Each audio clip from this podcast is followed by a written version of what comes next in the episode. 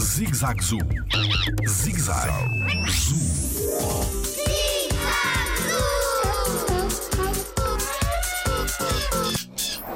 Por que razão existem buracos na parede de instalação do elefante?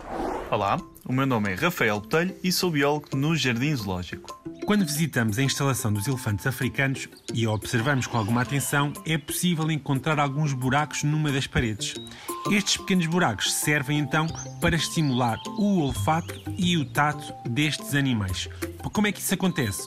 Os tratadores podem colocar alguns alimentos espalhados do outro lado da parede e então os elefantes, com a ajuda dos seus sentidos, mais precisamente então do olfato e do tato, enfiam a tromba no buraco e, ao enfiar essa tromba no buraco, podem então encontrar, procurar os alimentos que estão do outro lado.